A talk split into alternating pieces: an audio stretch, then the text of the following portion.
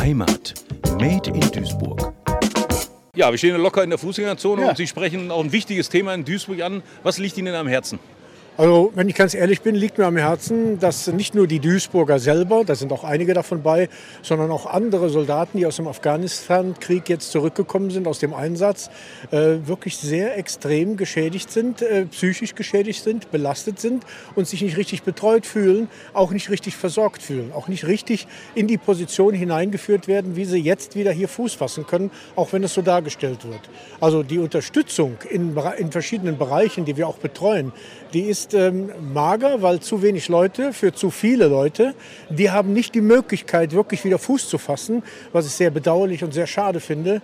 Äh, da finde ich, sollte man tatsächlich mal ein bisschen die, auf, die Öffentlichkeit darauf aufmerksam machen, dass es halt sowas auch gibt. Äh, nicht nur die Nachrichten, die man im Fernsehen so hört, sondern auch die Fakten, äh, die man von den Leuten, von den Betroffenen selber direkt hört. Obwohl man es nicht vermuten würde. Eigentlich nicht, weil es ist alles so gedeckelt, es ist alles ziemlich klar. Äh, So wird es jedenfalls in den, Medien bisher formuliert. Aber die Leute brauchen Unterstützung, die brauchen Hilfe, die brauchen Sicherheit, die brauchen eine Perspektive. Die brauchen einen Weg nach vorne, der ihnen hilft, sich selber zu helfen. In einer Zeit, wo die aus einem Krisengebiet zurückkommen und sich jetzt hier in der Gesellschaft wieder richtig zurechtfinden sollen. Äh, Das gilt für zivile Kräfte genauso wie für Angehörige der Bundeswehr. Jetzt betreuen Sie deutsche Soldaten, die zurückkehren und die kommen mit Problemen zurück. Wie können Sie die unterstützen? Wie helfen Sie denen emotional?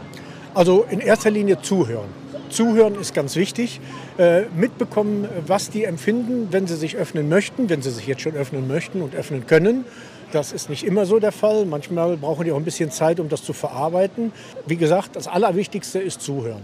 Dann äh, ein bisschen seelischer Beistand, dann ein bisschen psychologischer Beistand, um denen zu helfen, in welchen Bereichen man ansetzen könnte. Da ist es immer wichtig, de- den Ansatz zu finden, äh, eine Öffnung, eine Gesprächslinie zu finden, so damit die auch Vertrauen haben.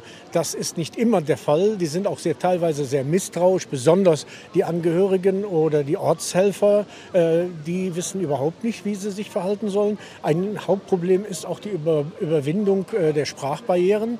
Äh, die können nicht sehr gut Deutsch und nur wenige können Englisch.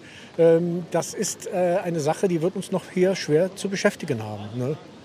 Jetzt kommen deutsche Soldaten, wie Sie sagen, ja zurück. Es kommen Afghanen hierhin, die vor den Taliban flüchten. Wie kann das klappen hier in Duisburg, dass wir mit vielen Nationen zusammenleben? Funktioniert das? Ja, das funktioniert. Duisburg ist eine weltoffene Stadt. Duisburg ist eine Stadt, die wirklich äh, für äh, unglaublich viele Menschen einen Platz bietet. Und hier sieht man unglaublich viele Gesichter. Sie brauchen ja bloß hier rauf und runter zu gucken. Wir haben alles hier vertreten in allen, Abend, äh, in allen Ebenen. Äh, also äh, sind auch für die Afghanen natürlich die Möglichkeiten da.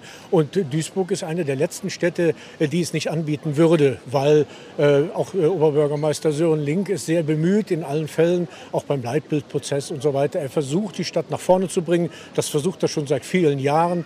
Äh, Ich wünsche ihm auch viel Glück dabei und weiterhin die Unterstützung. Wir haben auch den Leitbildprozess ein bisschen mit begleitet. Äh, Also der macht eine gute Arbeit, der Mann. Also das soll er ruhig mal so weitermachen. Und Duisburg ist die Stadt, äh, die wirklich sehr, sehr tolerant und kultiviert ist und sehr offen ist den verschiedenen Nationen. Das ist ein wichtiger Punkt.